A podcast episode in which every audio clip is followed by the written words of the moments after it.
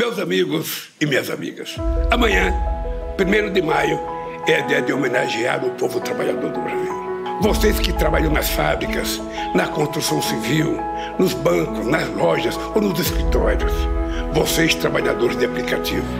Vocês, microempreendedores. Vocês que trabalham na lavoura, nas escolas, nos hospitais.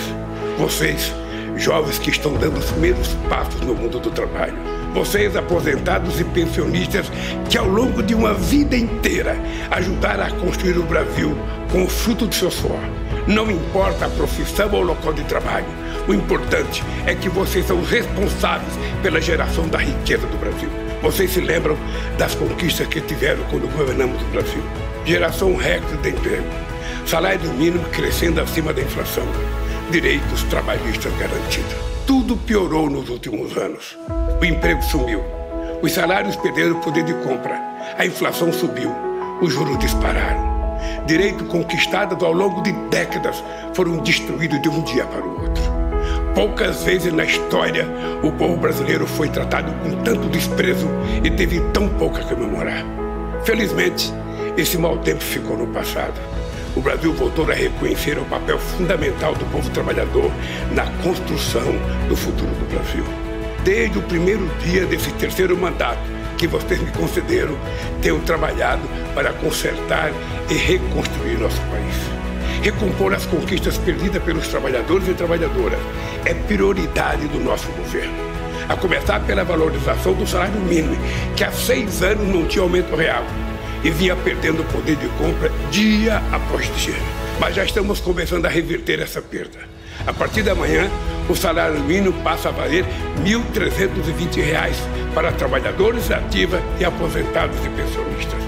É um aumento pequeno, mas real, acima da inflação, pela primeira vez depois de seis anos.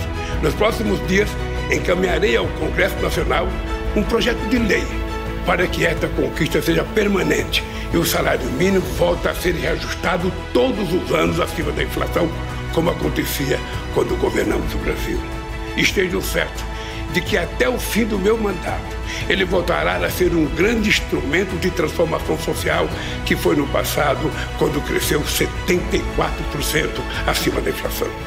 Foi graças a isso que milhões de brasileiros e brasileiras saíram da extrema pobreza e abriram caminho para uma vida melhor. É preciso lembrar que a valorização do salário mínimo não é essencial apenas para quem ganha o salário mínimo. Com mais dinheiro em circulação, as vendas do comércio aumentam, a indústria produz mais, a roda da economia volta a girar e novos empregos são criados.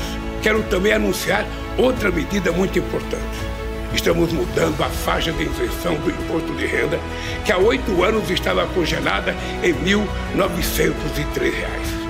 A partir de agora, o valor até R$ 2.640 por mês não pagará mais nenhum centavo de imposto de renda.